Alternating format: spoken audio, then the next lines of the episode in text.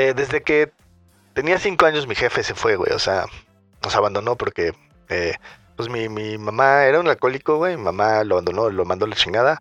Eh, y desde entonces no hemos necesitado nada de él. Ni mi hermana, ni mi mamá, ni yo, güey.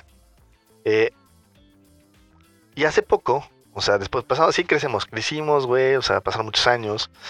Hace poco, como que le entró esta onda, como no sé si cristiana o no sé qué pedo, güey, de voy a regresar y voy a redimirme con mi familia, ¿no?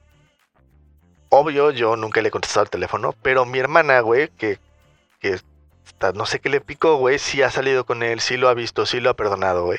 Y la verdad está, estoy muy decepcionado de mi hermana, güey, porque pues no necesitamos nada de ese güey. Eh, quiero como preguntarles, güey, ¿por qué mi hermana es así o por qué, qué está pasando, güey? Porque claramente esto pasa por algo y no sé por qué, güey. Eso te pasa por terapia políticamente incorrecta.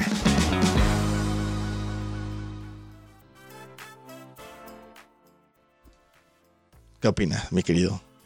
Pues yo no entiendo la pregunta, pues, pues, sí, tu hermana es distinta a ti y no tiene tanto rencor en su corazón y ya lo perdonó.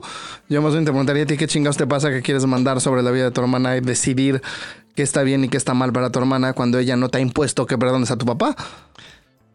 Sí, o sea, creo que ahí tiene que ver un poquito con por cómo lo platica. Creo que hay como una alianza con la mamá, como... Sí, sí, una lealtad.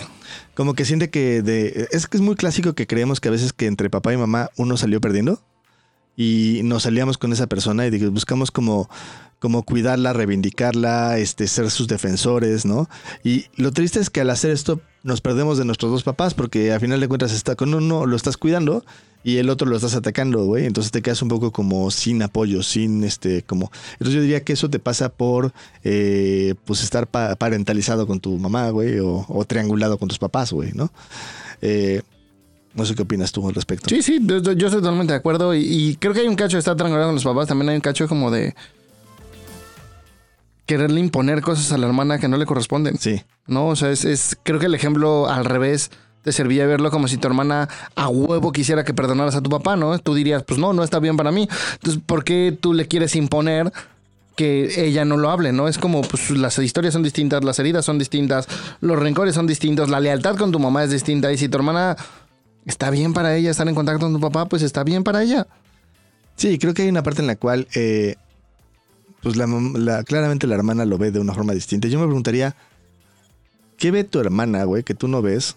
Como para hacer eso, independientemente si estás listo o no estás listo, como un poquito como ponerte en este lugar de decir, eh, ¿cuál es la motivación de ella? A lo mejor no va a ser la misma motivación que yo voy a tener en la vida, pero eso te puede llevar a tener un poco de empatía como para poder entender que ella lo hace por algo distinto, porque es diferente a ti.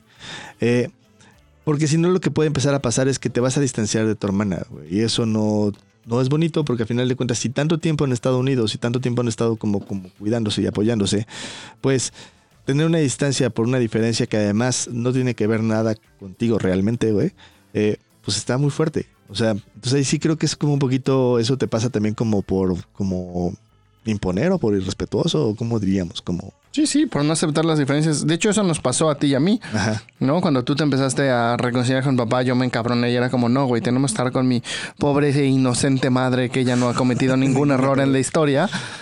Y, luego al revés, ¿no? De hecho, yo me distancié de, mi mamá y tú estabas cerca y, pasó al revés.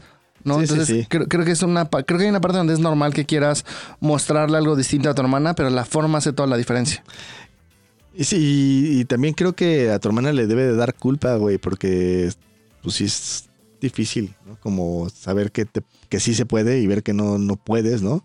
Entonces, tente paciencia, tenle paciencia. Y creo, que, creo que también otro punto importante ahorita que hablaba de nosotros creo que es importante entender que aunque es el mismo papá, no es la misma persona con una y con la otra.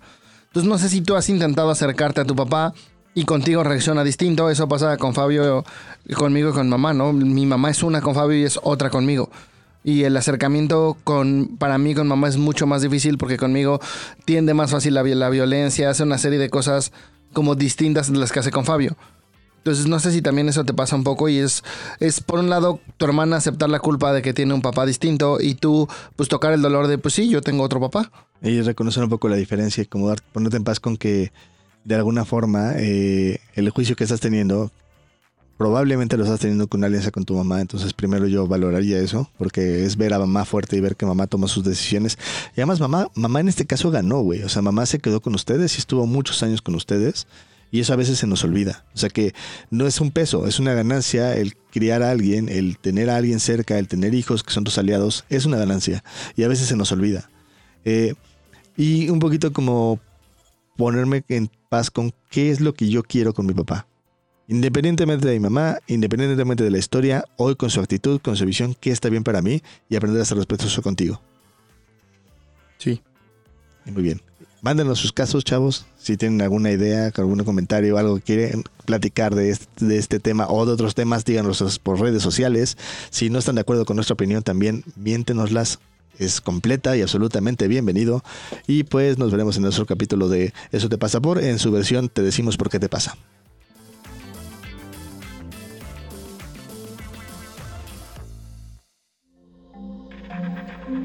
Este audio está hecho en Output Podcast.